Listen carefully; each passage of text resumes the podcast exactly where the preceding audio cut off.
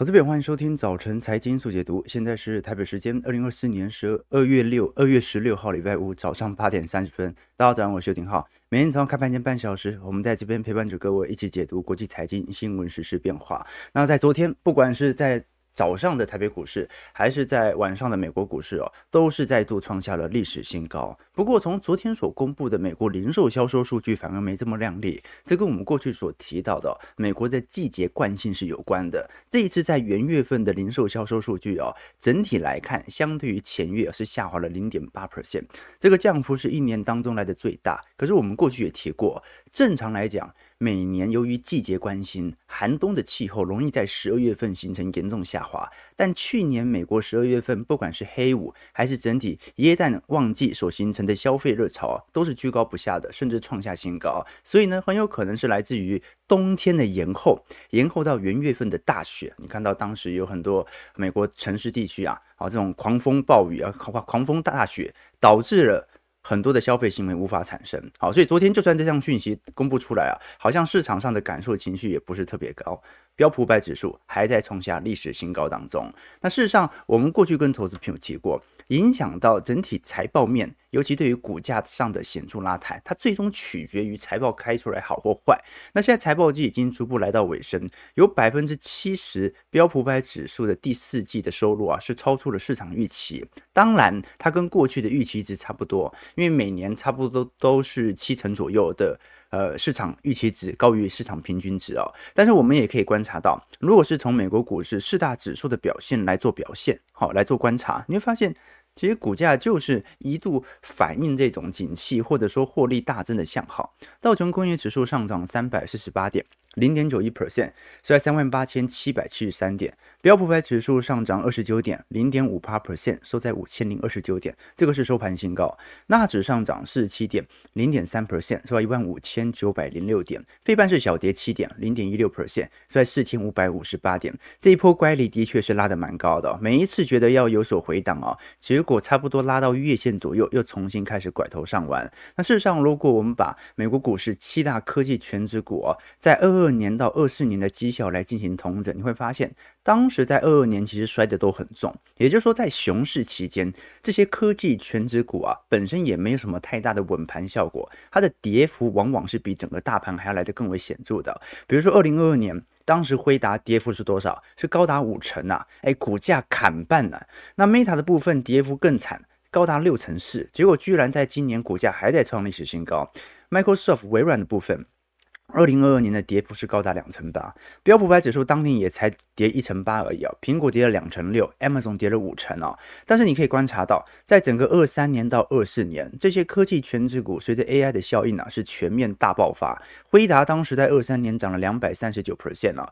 二四年又涨了四十九 percent，好，所以即便它的基期这么高，但市场是给予它更高的评价，它也有实质的获利来做推动。那其他像是 Meta，二零二三年涨幅一百九十四 percent，二零二四年涨幅三十四 percent，那其他都差不多。我们值得特别留意的一个方向啊，是如果我们观察亚马逊旁边那个，也就是标普五百的等权指数，也就是说，如果我们不把标普五百依据市值的权值来做加总，而是直接把标普五百每一家公司都当成五百分之一来进行加权的总和，你会发现在整个二零二三年，即便标普五百指数涨幅是高达呃接近有一成呃两成六左右，但是标普五百等权指数涨幅才十四个 percent，而二零二四年今年标普已经涨了五个 percent，标普等权指数。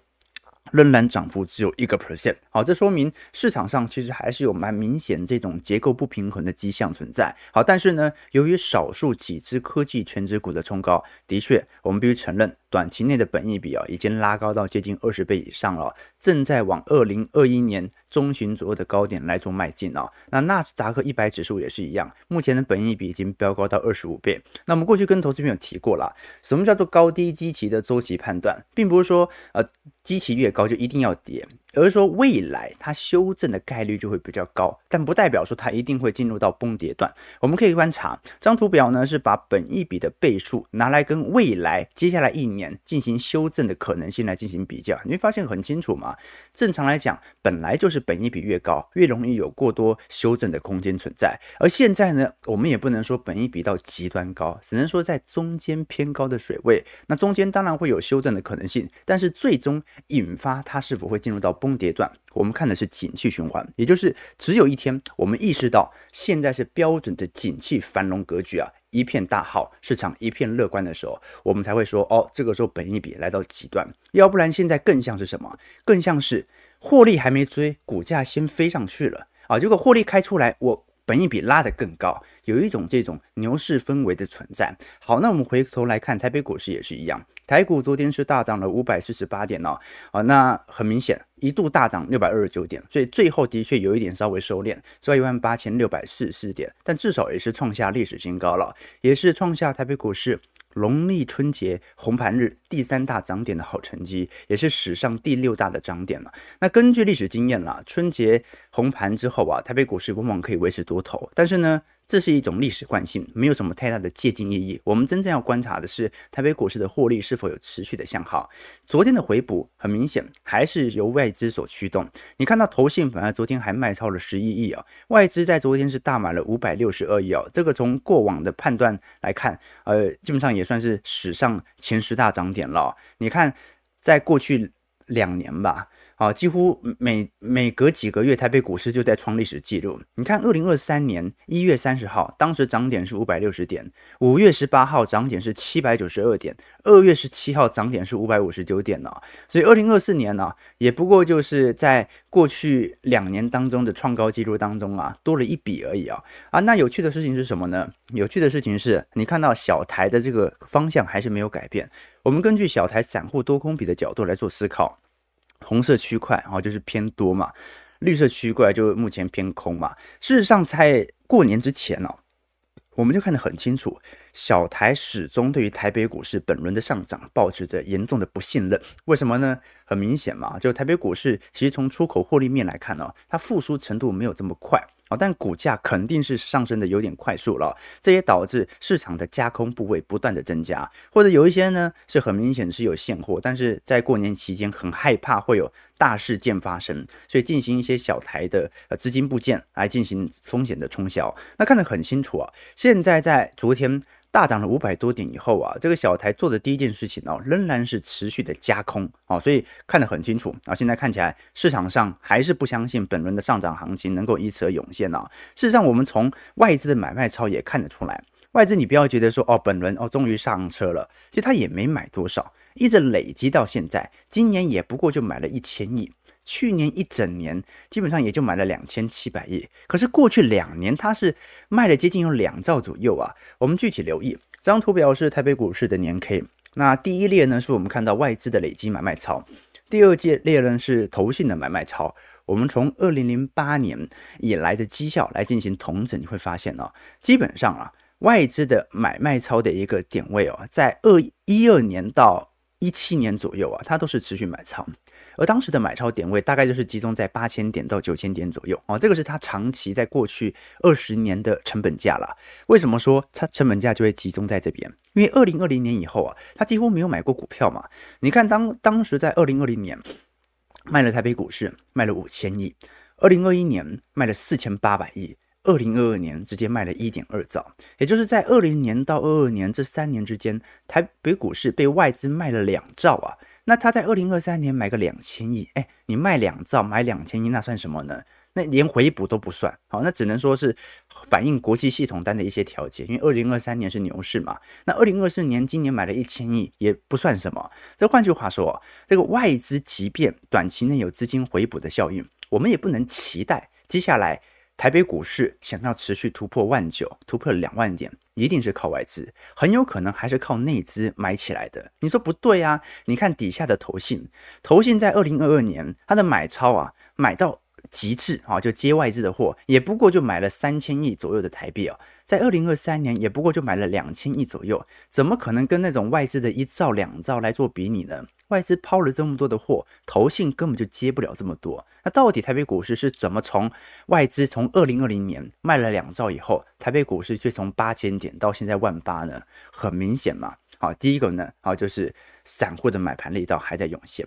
那第二点呢，啊就是台湾的超额储蓄在过去几年是快速的放大。好，那台湾人最爱买的产品呢，好不能说一定是股市或者房地产，其实台湾人每个人几乎都会有买的，或者每个家庭呢多少会有买的，资金量比较庞大的。大部分是属于储蓄险啊，我们讲的保单啦。好，那这些保单它是寿险业的主要营收来源。那寿险业拿了这么多的保单的收益，它要如何创造获利呢？好，那当然就投入到股票市场当中。好，所以台湾基本上在过去几年的行情推升，它就来自于超额储蓄大幅激增之后，寿险业的买盘的效果推升。所以呢，过去外资卖了两兆，投信才买了几千亿，为什么台北股市能够推升到现在？就是因为。我们看到内资的买盘、超额储蓄的增加，好，所以哦，如果我们要看到外资，呃，或者说台北股市要有显著的下修，你就必须要看到内资的多杀多恐慌情绪开始发酵。可是内资现在很明显嘛，这个买盘效果越来越像存股族了，就是逢跌必买。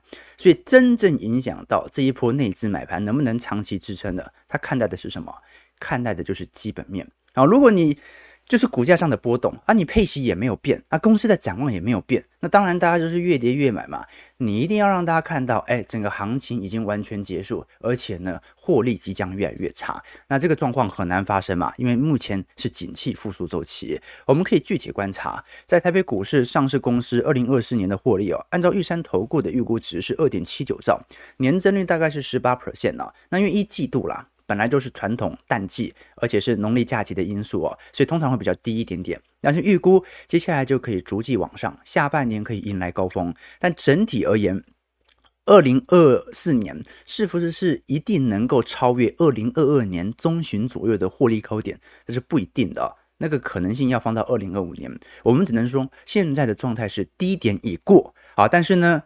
获利能不能直接创下史高？这个有待商榷，要看一下台积电的动能哦。那如果我们从标普百指数的获利成长来看，那就很好来做借鉴了。因为美国股市的这些订单，它最终都会引，就是移转到台北股市当中啊。从美国股市标普百指数的获利年增率啊，大概在。去年第四季左右，就已经来到五个 percent 左右的增长啊，谷底已经捡到了。那今年预估会逐季上弯，从今年一季度大概有四个 percent，到二季度十个 percent，到三季度适度下修到八个 percent，并且在第四季度啊冲高到十三 percent，进行最后一波的冲高。那当然啊，我们从台积电在过年期间所公布的。财报一月份的营收其实就已经看得出来，今年的展望是相当不错的，但是也不宜过高了。好，你看去年台积电就曾经进行两次财测的下修，哦，所以你也不要调得太高，让市场的预期不要过头会比较好。你看到这一波台积电的上涨，它最优先带动的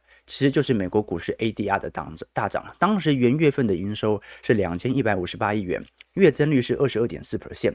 年增率是七点九 percent，第一季营收达成率是三十七 percent 的进度是微幅超前的哦，所以当时是台积电就因为这个营收的公布啊，形成市场上全面的追高，只不过当时台北股市封关啊，没有开盘，那基本面基本上会驱动二零二四年到二零二五年这两年获利分别有十八 percent 和十六 percent 左右的高度成长啊。如果我们换算 EPS 的角度来做思考，当时在二零年每股盈余 EPS 是十九点九块。到二零二一年来到二十三块，到二零二二年三十九块，二零二三年来到三十二块。那二零二四年现在普遍的预估值是三十八块到四十块之间，好，就看能不能超越二十二块的高点。那事实上哦，你说哎，股价现在 EPS 还没有确定一定超越，但是股价已经创史高了，这要怎么说呢？那很明显嘛，哈，因为现在市场上已经开始预估到整个二四年下半年的表现，甚至提前反映二零二五年上半年的表现了。那股价永远都是领先市场的财报领先做反应的，但你也看得出来，本来每三到四年台北股市的获利年增率就会有这样的一个变动。你看，二零二二年到二零二三年，它是一个周期的转捩点；一八年、一九年又是一波的转捩点；一三年、一四年又是一波的转捩点。你可以用很多的周期角度来做思考，可以把它单纯解释成三到四年的库存循环，也可以说三到四年新一轮的产品循环所驱动。比如说，零五年到零六年是我们讲的 NB 循环，那一三年到一四年是三 G 转四 G 循环，环二零年到二一年是我们讲的疫情红利。那现在呢，很明显就是 AI 狂潮。那事实上，它不只是台积电单一家的独好。我们看到韩国在十二月份的晶片出货量同比也增长了一百一十三 percent，这个是一九九七年亚洲金融风暴以来最大的增幅啊！这说明全球目前半导体都处于复苏格局啊，它并不是说台积电唯一一家在进行驱动，所以有望带动台北股市啊，在产业谷底以后啊开始上完。那如果我们观察各项产品品的部门，全球在 PC 逐季的出货量哦，现在就是在二一年。呃二三年的一季度到二三年的二季度啊，低点已经见到，现在就是走一个温和复苏的态势哦。那其中当然会有一些 AI PC 啦、AI 手机的题材。不过呢，这种边缘运算它毕竟是 To C 市场的消费换机潮有没有涌现，后续值得观察。所以我们不能期待它有那种像是二一年到二二年的那种爆发期。那其他像是手机足迹的出货量啊，谷底看起来也已经见到。那这复苏看起来也是属于温和复苏，所以这些产品，对对，网友说这些产品叠价都很快，所以我们才会看到 Casey Wood 哦，他是市场上通缩论的这种宣扬者。为什么他认为长期会通缩？啊？他认为现在的通膨啊，大部分都是属于金融商品的过度推升，或者货币宽松效果底下所形成的货币幻觉。但市场上，事实上，大多数的价产品价格是在跌价的，这也很好理解。你现在回去用 iPhone 十三，用 iPhone 十二，它有没有跌价？它其实是有跌价的哦。所以科技产品其实是会带来通缩，因为它会造成人类福祉的提升嘛。啊，所以对，所以我们就知道，你进行资产的投资哦。你要记住哦，产品是不能拿来进行保值的，不管是再尖端的科技。昨天我们讲那个 BB Code 的例子就是这样子哦。在连假期间呢，我又很快的看了几部以前那个老高和小莫的影片哦。它里面有一集嘛，就讲说小莫其实是一个理财高手。就小莫的理财哲学是这样，就他把老高的钱都拿来做日常开销嘛，要买衣服啊，买吃的啊，然后把自己的钱都存起来。拿去买那些耐久财啊，比如说车子啦、房子啦、家具之类的。然后老高问他说：“哎，你钱都花去哪里了？”那小莫就会说：“哦，你昨天吃的那个寿喜烧、喝的牛奶、穿的衣服啊，都是用你的钱买的，你自己的钱都花掉了。”啊，这老高就无话可说。啊，但如果两个人吵架，啊，小莫就可以理直气壮地说：“你给我滚出我家，因为房子的钱都是我自己出的啊，不准开我的车啊，也不准。”睡我买的床啊，整体来讲就是你把老公的钱放在消耗品身上，把自己的钱放在耐久财资产身上，资产都是自己存的钱，好，这个很重要。好，那我们刚才讲了这么多，啊，这个都是啊，这个在我们周期循环底下看多的一种角度而已啊。但是呢，市场上是不是人人都选择在这个时间点持续抱在车上呢？不一定。我们看到在昨天。股神巴菲特的波克夏啊，公布了十三 F 整体持股规模之后啊，我们看到非常意外的，波克夏这一次竟然进行持续股票的出脱。他其实卖股票已经卖很久了，也没什么太大意外。但问题在于，这一次他是直接减持了苹果的股票一个 percent 啊，卖出了接近有一千万股。所以你可以观察到啊，去年第四季。播客下当时就已经卖出了电影公司的派拉蒙，讯息揭露之后啊，当时派拉蒙的股价是大跌了七个 percent。那现在股神呢、第一大卖惠普。第二，又进行大规模的苹果股票的出清，这让市场上非常恐慌啊！因为这是代表着你好像不是单纯的持股的轮动而已哦，你根本就是完全不看好现在的行情嘛，要不然你干嘛连苹果都开始进行显著的出清？我们看整个二零二三年第四季啊，苹果仍然是巴菲特最重要、最主要的持仓的比例啊。再来像是美国银行、美国运通。可口可乐、雪佛龙、西方石油，还有卡夫亨氏公司啊，做食品的。那这一次的减持比例当中哦，我们看到惠普的减持比例虽然最高，但它的规模和金额是远远小于苹果的。好，因为苹果的持仓规模相对来看是比较大的嘛。那如果我们根据前几个季度的推演呢，现在第四季巴菲特大概率还是进行显著的股票出清。我们看到当时在整个二零二二年的第四季啊，前年第四季巴菲特就已经开始进行股票出清了。那一路到二三年。一季度、二季度、三季度，到第四季现在还在出清，这说明呢，巴菲特已经连续出清五个季度的股票。那也看的时间点很清楚哦，他就是当股票在本轮的牛市开始反弹以后，二零二二年的十月份见到绝对低点嘛，他就一直在卖股票。如果是从过去九个月啊，巴菲特对于美国国债的投资啊，以及短期公债的投资，反而已经飙升到了一千七百八十五亿啊。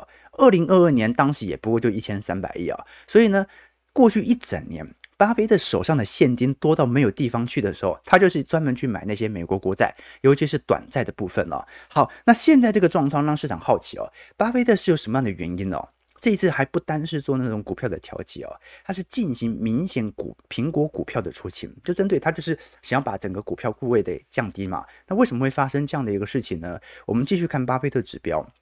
也是巴菲特在过去一段时间呢，衡量市场上周期泡沫的风险指标。巴菲特指标呢，它是把美国的股票市值去除以国内的生产总值，也就是讲的 GDP，所以它算是一个动量指标了。好，就 GDP 本身，他认为是整个美国股市的实质定锚，经济成长嘛。但是股市市值膨胀过快，它就会形成基期的过高。好，那现在如果我们观察美国的。股票市值哦是五十一点四兆美元，好，那么如果我们把它除以我们看到的呃 GDP 的一个部分哦，二十七点八，那看得出来哦，现在整体。幅度是高达一百八十五 percent，我们讲的巴菲特指标。那过往巴菲特他自己的看法是啊，通常超过一百四十 percent，基本上就是属于算是一个泡沫周期。那现在是来到一百八十五 percent，所以基本上是很好理解巴菲特目前的看法为何了。可是我们也具体观察，假设我们给他。一个更加放宽的态势啊，也就是说，假设市场的泡沫本来就是越来越大，因为有货币宽松的效果嘛，我们要越来越接受市场的泡沫。现在我们也看得很清楚啊，如果我们给它多一个标准差，差不多在一百。五十到一百六十 percent 左右，也算是一个巴菲特指标的高基期哦。但现在是一百八十五，所以你可以完全理解，如果依循巴菲特指标，为什么巴菲特现在完全不愿意进行任何资产规模的建仓，即便现在看起来是景气复苏格局哦，但他也不愿意在右侧进行部件。所以也提醒投资朋友做一些参考了。也许对某些价值投资者来看，他就是一直要等到那个极端便宜的时刻，那这个周期可能就不单单是三年到四年的库存循环了。可能是十年到十五年的那种大循环，毕竟啊，从现在看角度来看啊，你要说今年要有立即衰退的风险。看起来难度是很高了，现在衰退几率正在大幅下滑。那第二点呢，你要对赌它有那种停滞性通膨的风险呢，我认为基本上也是有一点难度的啦。怎么说呢？我们具体观察，现在在美国经济预测的表现当中哦。看得出来，在整体一季度到第四季啊，今年的整体通膨来看，应该是整个二三年到二四年当中比例来的最低的。那二零二五年为什么通膨率啊很有可能会再度的向上拉升呢？那是因为二零二五年很明显就会迎来景气扩张格局，所以巴菲特现在在这个时间点呢，布局的短债有它的用意存在，也就是说，他现在布局了大量的短债。假设未来通膨可能还是在三趴，有极高的僵固性，当中的两个 percent 左右的利差，它还是能够赚走啊。因为现在光是买短债就有五个 percent 到六个 percent 左右的呃殖利率报回报嘛，那至少它可以锁定这样的一个利率购买持债的话，好，那如果股价崩跌了，那它大可以解解定存。或者说出售这些短债来进行股票的抄底，所以呢，基本上巴菲特目前态度很简单嘛，啊，那就是至少要有五趴的。啊，实质回报，那其他的部分就再来看看。那他现在肯定是认为基期有一点过高，可是呢，我也跟投资朋友讲过，我们不能用一个指标来判定市场基期过高。如果你从光是从本益比，或者从景气周期来看，或者你从景气信号灯来看，每个人的看法其实都会不太一样啊。所以我觉得大家可以用不同的角度来多做一些思考和留意，来跟大家多做一些借鉴和氛围。OK，九点五十四分，没错没错。所以，所以你要知道啊，这个目标不要，对对对，网友说的目标不要设得太高，因为巴菲特他的年化报酬是两成啦。我们周期投资哦，做最好的回测，年化报酬大概也是十五 percent 到十八 percent 左右啊。那有时候啊，就是比较效应嘛。你看这纯股族哦，他就羡慕指数投资的绩效，那是因为人家不愿意拿配息嘛。然后你做指数投资，你又去羡慕周期投资的绩效啊，然后周期投资你又去羡慕价值投资的绩效，因为。个股投资绩效通常来得更高嘛，而价值投资又去羡慕动能投资，但事实上就是你会发现，回报越高，本来风险就越大嘛。所以你一开始就不应该设这么高的标准了。那我个人认为啦，我们投资的底线呢，就是一定要跑赢通膨。那正常的状态是跟大盘能够联动。那进取一点的话，就进行周期投资。那你真的很闲，而有很多的精力去研究个股，那就可以考虑一下价值投资。所以，当你了解自己的能力到哪里之后，你就不会给自己过高的目标值。那有时候行情呢好到离谱，你的绩效很明显了，已经超过了你应该要有的年化报酬率。这个时候你就会有一点周期思维了，了解你现在的确正在往高基期的方向走，这也说明你的建仓步调可能会越来越慢。但你不一定要出清了，因为按照过往格局，美国股市通常是两牛一熊或者三牛一熊，哦就两年牛市一年熊市，或者三年牛市一年熊市，三到四年的库存循环嘛。那简单来说，有了宏观认知以后啊，你就不会给予自己。太离谱的目标，好，不要把自己的目标设到极端的离谱，因为它往往意含着高风险。其实我们做人处事也一样啊，有些人哦，给自己的道德观就设得很高嘛，而且还会呃彰显出自己的高成就、高道德啊。结果有时候你你高的高道德标准设得太高啊，做一点不道德的小事情，哇，那就瞬间这个人设破灭啊。你看这几个月，好，这两年。有很多的那个艺人明星呐、不都这样嘛？就一开始总要经营嘛，然后就要有一些完美的形象啊，那难免会犯点小错。那其实错了就认了也没什么啊。但是有时候为了要维持这个高道德、高标准，于是，在被纠正和批评的时候啊，在第一时间就选择硬凹，就回怼啊，封锁，死鸭子嘴硬，坚持不肯认错啊。好，那这样的行为哦，他没有选择去厘清真相，反而把所有站出来的人。尤其告诉他真相的人都说他是酸民啊，甚至以为是来挑战他的专业和权威啊。但事实上，人非圣贤，孰能无过嘛？每个人都会犯错啊，就连我也会犯错嘛啊。所以呃，我们必须要了解哦，不要把自己设的目标这么高就可以了，对不对？我们尽量压低自己的这个道德感。我这几天在日本嘛，跟几个好同学聊，才知道说，原来日本的法律是有一个规定的。这规定是什么呢？这规定是说。男生是十八岁吧？对对，我记得男生是十八岁，女生是十六岁之后啊就可以结婚。台湾现在是十八十八，然后是同年龄。但是日本还有另外一项法律啊，就规定禁止和未满十八岁的孩童发生性关系。哎，这是一个非常有趣的事情哦。因为你像台湾呢，台湾是满十六岁，男女就有性自主权，你可以决定是否要与其他人发生性行为。如果你未满十六岁，那当然只有他的性交猥亵罪。可是呢，所以，十八岁的男生是可以跟十六岁的女生在台湾是可以交往，而且有性生活的，反过来也可以哦。但在日本就很有趣，男生十八，女生十六就可以结婚，可是又规定禁止和未满十八岁的孩童发生关系。那如果真的十六岁结婚，那还要两年才会十八岁。那这中间，为了了解这个问题哦，我就特别去翻了一下他们的民法哦。后来我去看了一下，非常有趣哦。就说虽然他认为十八岁可以结婚哦，但是在民法当中哦，在日本民法当中是规定说成年的年龄并不是十八岁，台湾是十八岁哦。他在民法总则的的第一部一百四十三条当中啊，写说在日本的法律规定当中。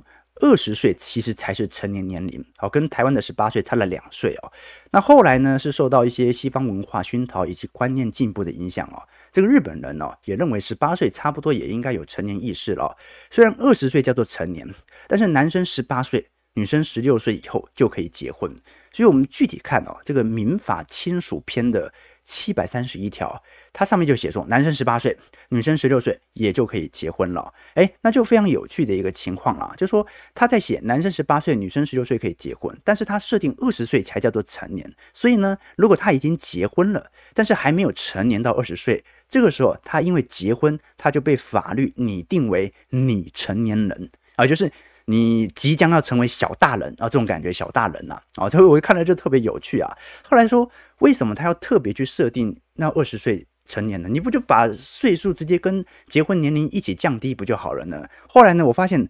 日本的民法通注里面还特别写，他说这个制度的目的的设立啊，是消除对于婚姻生活的干扰，让他们能够独立自主的生存和生活。所以呢，我们有一个拟成年的制度啊，这说明什么事情呢、啊？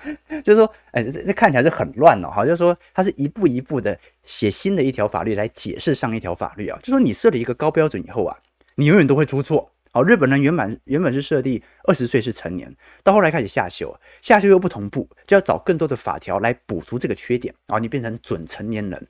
到后来我也搞不清楚，那两年到底要怎么办，对不对？哈，对，所以投资朋友，这就是高道德、高标准的问题。好，当你自认自己是一个正经的财经频道，总会有人说你不正经。好，所以为了以防各位对于我们节目有过高的期待以及高道德，我们要严正声明，本节目是。严肃的健康频道，偶尔带一点财经这样子哈，所以大家不要期待在我们这边听到太多的专业财经知识啊，好，不要对于我和小朋友过高的期待，好，尽量加降低期待，好不好？好，所以那正经的内容呢，好，正经的内容，欢迎大家啊可以参加我们的财经号角会员系统，我们的直播主要是分享市场动态，大多数我的操作和个人实质观点都会在我们的会员系统当中来做分享，短期波动永远都会变来变去，但长期。一定会依循着某些规律。我们在会员系统当中，其实就是去寻找这样的一个规律。如果大家有兴趣，可以欢迎大家来参加。里头除了有我个人资产部位的日记分享，也会有一些专题影片、宏观报告以及基础小白的系列课程，提供投资朋友多做一些思考和留意。OK，那我们刚才讲的是巴菲特啊，但是如果我们回过来看啊，这个股神现在决定要减持股票。但是女股神，我们看到 Cathie Wood 啊，呃，我们如果从新闻面来做观察，她其实早在元月份就已经公布了去年第四季的持股规模了。当时她是进行蛮明显特斯拉股票的调节，也就是进行出清。可是根据在本周三，我们看到彭博士所公布的新闻哦，这一波它反而是持续针对特斯拉进行回补哦。其实我们可以看得很清楚了，如果我们把波克夏的股价。拿来过去三年跟 ARKK 来进行比较，同期内啊，从二零二零年啊，二零二一年的元月份啊，一路到现在二零二四年的元月份啊，波克夏涨幅是高达六成九，而 ARKK 跌幅是高达六成六。哦，这个就是男股神、女股神哦，这三年绩效之间的一个差异哦，那就看得很清楚啊，这个价值投资并不是永远都赚钱的。你不要觉得 ARKK 认为自己不是价值投资，这个 Cathie Wood 他也自认为自己是价值投资，只不过他去投资那些啊更具有成长性质的价值股。OK，好，那我们也了解很清楚了，特斯拉在过去一段时间的确股价受到严峻的抛售，这也使得 ARKK 的股价是持续的下跌。尤其我们根据加州新车销售协会的数据显示，在去年四季度。特斯拉的汽车在加州的注册量下降了百分之十，这个是该州三年多来首次出现注册量的下滑。我们都很清楚，美国的电动车啊，市场并不如中国市场来的大，它来自于电动桩的设置速度比较慢。可是加州由于是电动车的大本营，而且电动桩的设置也是全美集中度来的最高的，所以它一直是整个电动车的领头羊的观察要点。结果在去年四季度啊，一共的注册车辆才四万七千五百九十二辆。比二零二二年的五万两千辆还要来得少，好，这说明市场上可能对于特斯拉的确是有一点购买偏好的下滑。我们从特斯拉的二手车车价也看得出来，当时在整个二零二二年中旬啊，特斯拉的平均二手车车价是六万七千块，现在剩下三万三千九百一十三块，哎，这个跌价率来的这么快。那当然会使得市场上的这种二次购买的偏好、换车潮也有可能会因此而下滑。也请我投资朋友多做一些观察和留意了。好了，十点零三分，我们今天主要是稍微梳理一下啊，这个市场上哦，并不是所有人看法都完全一样，我们还是要尊重一下现在正在减持的。呃，投资人他目前的想法是什么的？那如果按照巴菲特的逻辑啊，他不是说什么现在才减持啊，他从反弹到现在都在减持，所以他等于是在右侧的反弹当中，他都在卖股票。好，那么卖股票的同时，他就会持有大量的现金，现金无处可投的情况底下，要么就是购买海外啊，像是日本国债啊，日本啊不是日本国债，日本上市的股票来赚取当中跟日元当中的汇差，或者把资金移转到短期国债，好，至少先把利率给锁死，锁死之后再来看股价有没有回调的可能性。那如果你真的极度不相信目前的行情，也许这也是一种做法嘛，那就是保本就是五个 percent。好，加权指数上涨四十一点，收一万八千六百八十五点。今天量能啊稍微没有这么高了啊，昨天真的有点离谱啊。今天量能大概是三千九百亿左右啊，不过现在看起来行情是有一点慢慢回温的味道存在了嘛。你上车了吗？啊，我觉得大概要涨到万九，大家才会。认命吧，认命吧！现在看起来大家说哦，解套喽，解套喽，差不多是这样的一个感觉啊。对对对，OK 啊，好，对对对，OK，突然绕回来，没错没错，呃，我们是一个正经的才啊，对，健康频道，对不起，健康频道，对对对，结婚等于登短廊吗？啊，社会性研究，大家有没有正经一点的问题？